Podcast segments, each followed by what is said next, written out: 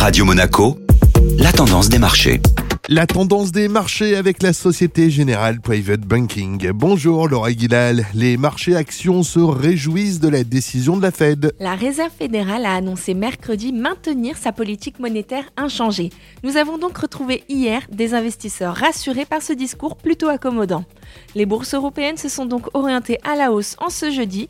Le CAC 40 a d'ailleurs largement franchi les 7000 points, frôlant même les 7100 points en séance pour clôturer en gain de plus 1,85%. Même constat pour la Banque d'Angleterre qui s'est prononcée hier pour un statu quo de ses taux directeurs.